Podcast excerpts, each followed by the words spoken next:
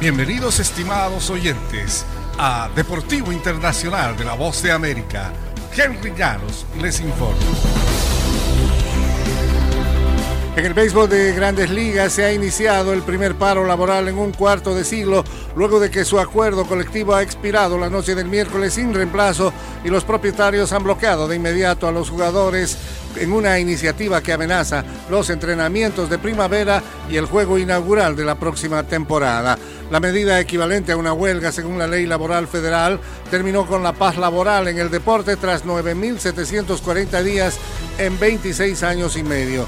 Los equipos decidieron forzar la esperada confrontación en el parón entre temporadas en lugar de arriesgarse a que los jugadores se plantaran en verano como ocurrió en 1994 las dos partes habían cerrado cuatro acuerdos consecutivos sin necesidad de huelgas, pero llevaban más de dos años encaminándose a esta confrontación.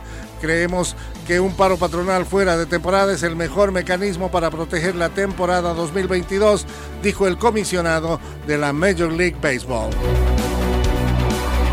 En el tenis internacional, la suspensión de todos los torneos de la Asociación de Tenis Mundial en China debido a las preocupaciones por la seguridad de Peng Shuai, quien acusó de abuso sexual a un exalto funcionario del gobernante Partido Comunista, podría extenderse más allá de 2022, según declara el director del circuito.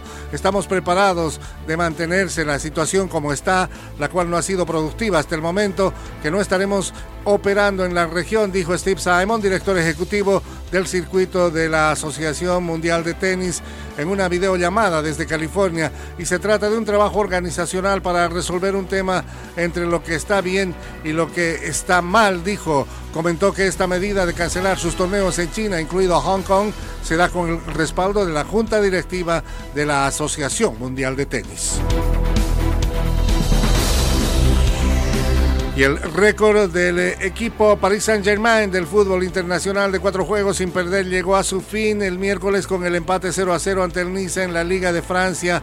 El miércoles cuando su poderoso ataque liderado por el ganador del balón de oro, Lionel Messi, salió con las manos vacías.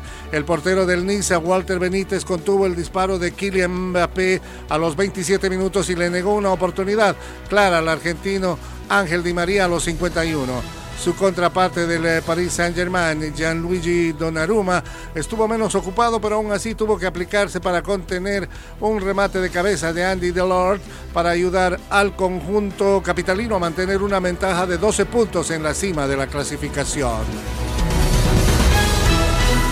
Y hasta aquí Deportivo Internacional, una producción de La Voz de América.